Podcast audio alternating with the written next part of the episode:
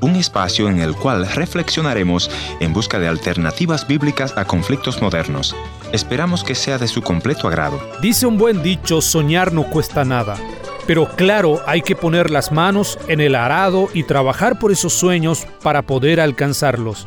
Además, debemos llevar en cuenta que mientras estamos construyendo nuestros sueños, encontraremos barreras, problemas, desánimos y muchas otras cosas. Pero mis amigos, no hay que rendirse, sino poner la fuerza y confianza en el Dios Todopoderoso. Hoy escucharemos historia de alguien quien soñó y que hoy está disfrutando de sus resultados.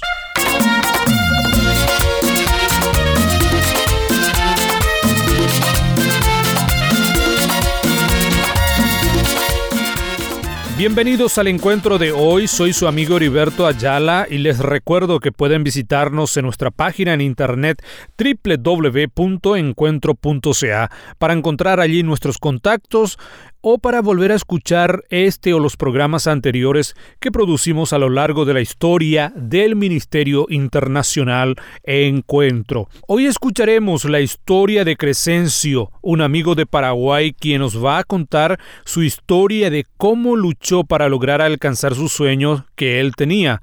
Así es que Crescencio, le damos la cordial bienvenida aquí al programa y por favor díganos quién es Crescencio para que podamos conocerle más de cerca. Bueno, mi nombre es completo es Crescencio Fernández eh, Gómez, nacido en Colonia Para Todo, eh, Chaco paraguayo, aquí en, el Chaco se conoce como la zona sur meno, donde hay una colectividad importante también de colonos menonitas. Estoy casado con Alicia Raquel Bruy, ella es descendiente ucraniana. Hoy tenemos dos hermosos hijos por la gracia y misericordia del Todopoderoso. Eh, vengo de una familia muy humilde, muy humilde. Eh, éramos, mi querido Heriberto, nosotros como familia nómada. Digo nómada porque andábamos de un lugar a otro donde surgían oportunidades laborales con mi familia nos movíamos. Eh, mi papá tenía su primera esposa, enviudó, su, su esposa fallece de una enfermedad bastante grave. Eh, también de parte de, mi papá tengo varios hermanos y hermanas. Entonces, eh, aquella revolución del 47, así se denominó un conflicto interno que que, se dio en nuestro país, que, que, vos sabés que es justamente se dio a raíz de los colores eh, de los partidos políticos que son hasta ahora eh, las dos nucleaciones políticas más tradicionales y, más fuertes que tenemos en el Paraguay. Entonces era una, una, una pelea interna, una pelea interna aquí en el Paraguay y que lastimosamente eh, también llevó a, pérdidas humanas irreparables, eh, que entre hermanos paraguayos por el fanatismo a, los colores se mataban. Entonces surgió ese conflicto del 47. Mis padres siempre fueron personas muy, muy pasivas, muy tranquilas. Eh, eso es algo que recuerdo de mi finado porque ya, ya, ya falleció. Mi finado padre eh, siempre fue un hombre muy tranquilo. Entonces ellos corrieron de, de, la revolución, de ese conflicto que se generó y vinieron hacia el Chaco Paraguay, hacia la región occidental. Bueno, y, y, en ese afán de, de, búsqueda de mejores horizontes venían trabajando de una estancia a otra estancia casi siempre eh, trabajando en estancias, son establecimientos ganaderos que hay bastante aquí en el Chaco paraguayo. En una de esas le, conoce a la que es mi, mi, mi, madre, no, no fueron, no eran casados, pero sí eh, juntados. Eh, entonces, de, de, de, esa relación nacieron ocho, ocho hijos, yo soy el segundo. somos una familia bastante numerosa. Bueno, entre, entre muchas precariedades eh, y, trabajando, así como te decía, familia nómada, porque donde surgían esas oportunidades laborales, nosotros como familia teníamos que mover.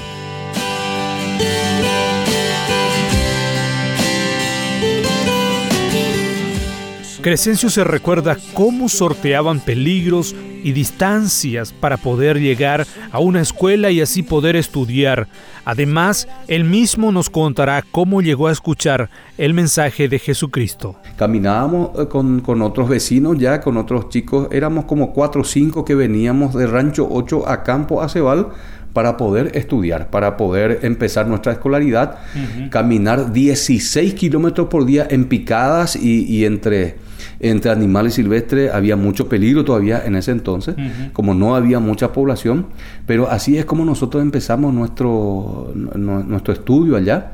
Después de, al, al, segundo año surge un lindo proyecto de parte de los hermanos de la iglesia menonita de Campo Acebal, la iglesia evangélica.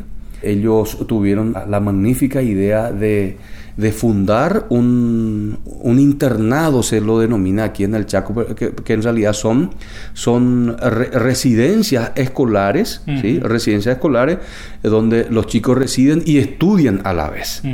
Entonces, fundaron una residencia escolar y también construyeron una escuela privada que ya empezó a funcionar con principios y valores cristianos. Eh, de ahí yo ya el, desde el tercer grado ya hice allí en esa escuela. Ahí es donde yo terminé mi, mi primaria. Entonces también allí tuve la oportunidad de conocer a Cristo. Yo escuché cuando tenía 11 años, Heriberto. Yo escuché por primera vez y detalladamente sobre la vida de Jesucristo y que me impactó de una manera eh, impresionante eso. me, impactó de sobremanera eh, escuchar eh, lo, que, lo que fue la vida de Jesucristo, su nacimiento, su ministerio, así una historia completa a través de, estudios bíblicos en esa escuela. A los 12 años es donde yo decido recibir a Cristo en mi corazón. ¿Y qué le dijiste a, Cristo en ese momento, a los 12 años, cuando le invitaste a Él a entrar en, tu vida? No sé si te recuerdas todavía, pasaron los años y cómo ha sido ese encuentro personal. Para mí fue lo máximo. Aquel día era un viernes a la mañana donde el profesor estaba presentando una de las lecciones y que al final hizo justamente el desafío, la invitación para aquellos que querían entregar su vida a Jesucristo. Yo ya entendía perfectamente, yo eh, esa mañana entendí que Dios me estaba hablando, entendí perfectamente, fue muy claro para mí la, la voz de Dios, ya una revelación así muy especial de parte de Dios para mí. Yo tomo la decisión de entregarme a Cristo, yo volví a casa y no podía sacar eso de la cabeza, lo que fue esa lección de esta mañana y la decisión que yo tomé en esa mañana. ¿Cómo ha sido, Crescencio, la reacción de tus hermanos? No sé si llegaste a hablar con tus padres sobre esa decisión. ¿Cómo fue la, vida familiar en ese momento, las reacciones? Bueno, con mis hermanos no, no fueron problemas, digamos, el compartir con ellos la experiencia. Eh, lo hemos hablado así cuando estábamos juntos, cuando nos apartábamos para jugar. Eh, en algún momento hablábamos sobre eso, a tal punto que mi hermano menor, después de un tiempito también, él me dice que eh, gracias a eso, él también se animó a recibir a Cristo en, el corazón. con mi mamá hemos tenido bastante, bastante oposición de parte de papá, no.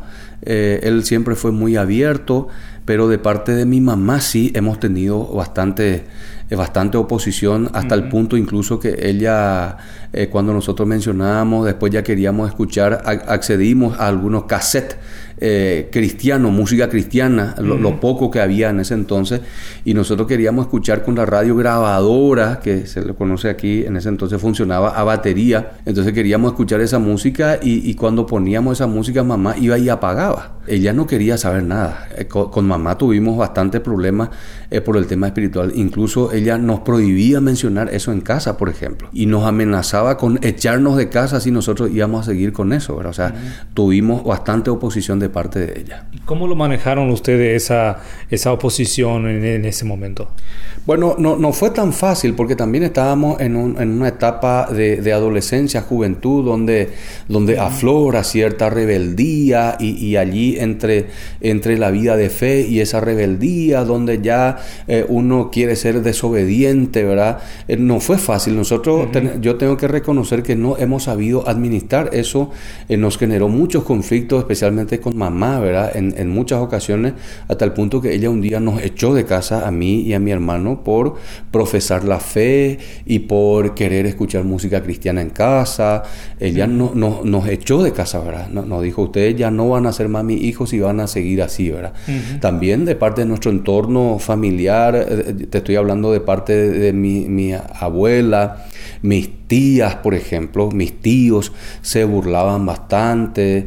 Eh, cuando nos juntábamos así en reuniones familiares, por ejemplo, mi abuela decía, no, ellos no son mis nietos porque ellos ahora ya son evangélico. Había una oposición bastante en ese sentido. Ellos ya se enteraron que nosotros incluso empezábamos a frecuentar en las iglesias evangélicas, entonces también eh, el entorno familiar eh, estuvo, estuvo en contra, eh, la gran mayoría se opusieron y, nos pusieron bastante traba también en ese sentido. Es por ti que he vuelto a respirar, que tengo libertad de volver a volar. Y es por ti que he vuelto a nacer. No hay otra cosa que solo reconocer. Con la ayuda de Dios, Crescencio superó las dificultades que atravesó en su familia por profesar su fe en Jesucristo y hoy día él mismo sirve como comunicador en una emisora de radio cristiana en su país. ¿Cómo llegó a este llamado? Aquí la respuesta. Bueno, siendo muy niño, yo era un aficionado hacia, hacia los medios, ¿verdad? Hacia, Me gustaba mucho escuchar la radio. En ese entonces había una única emisora en el Chaco paraguayo. Esa era la emisora que escuchábamos todo el día. Y nos ingeniábamos para escuchar porque como no, por la distancia, como estábamos en lugares bastante remotos, y, el alcance de este medio era también un poco limitado, entonces nos ingeniábamos para poder sintonizar y escuchar la radio. Debo reconocer que esa emisora contribuyó muchísimo en, mi vida espiritual, pero eh, el amor hacia los medios ya empezó por allí, me gustaba mucho ser técnico de radio, yo cuando, cuando tenía falla, el, receptor que teníamos en casa, a mí me gustaba abrir eso, revisar, limpiar, sacar los polvos, buscaba la manera de arreglar eso para que siga funcionando ese receptor, porque a mí me gustaba mucho escuchar la radio, ¿verdad? Mi dos sueños era comunicación y también el tema de la música. Eh, felizmente hoy por la gracia del Señor son sueños que se hicieron realidad. Evidentemente eh, ya estaban en los planes de Dios. Me toca en un momento salir hacia el sur del país donde surge una oportunidad para ir a prepararme en, un seminario bíblico misionero con un fuerte énfasis hacia las misiones. Y allí es donde el Señor me permite contactarme con gente también que tenían la misma visión y pasión hacia la comunicación y surge un proyecto de armar una FM, una, una emisora cristiana con, con todas las documentaciones legales, donde me toca a mí ser el, prácticamente el director de todas las programaciones allí. Empezamos con lindos proyectos hasta que después de unos años también surge la propuesta que Dios fue encaminando todo de venir a trabajar en este medio que tanto contribuyó en mi vida espiritual y hoy formo parte de ese medio, del plantel de comunicadores y, realmente me siento muy contento. Hoy mirando atrás puedo decir cómo Dios fue encaminando todo, cómo Dios fue aparejando todo. Evidentemente estuvo en, su, en sus planes todo esto. También involucrado en lo que es la iglesia, el ministerio, eh, aparte de la comunicación eh, musical, porque también soy músico. Crescencio, ¿qué mensaje podría dejar a los oyentes que nos están escuchando? Un mensaje de esperanza para ellos. No, no importa lo que hayas pasado. Dios es especialista en, en sanar, en restaurar. Eh, Dios es un Dios tan vigente, tan actual, un Dios de amor, un Dios de misericordia. Y hoy yo mirando atrás eh, me emociona, ¿verdad? Ver dónde estuve, dónde estuvimos y dónde estamos hoy, ¿verdad? Por la gracia y misericordia de Dios. Mi oración ferviente, eh, conforme lo expresa el Salmo 138, 8, es, eh, Señor, cumple tu propósito en mi vida. No abandone la obra que empezaste a hacer en mi vida. Y ese es el mensaje para todo, ¿verdad? permitamos que Dios lleve a cabo sus buenos planes y propósitos en nuestra vida. No importa lo que hayas vivido en el pasado, pero con Él podemos hoy empezar a escribir una nueva página en la historia de nuestra vida. Gracias por haber estado en la sintonía de este tu programa Encuentro. Y te voy a agradecer que me visites en el www.encuentro.ca o también puedes dejarme una nota de voz en el WhatsApp 1-204-202-1525 1-204-202-1525 una nota de voz o tal vez una nota escrita. La otra opción es info arroba encuentro Gracias por sintonizarnos a través de esta radioemisora. Yo soy tu amigo Ernesto Pinto y al despedirme quiero recordarte que Dios te ama y yo también.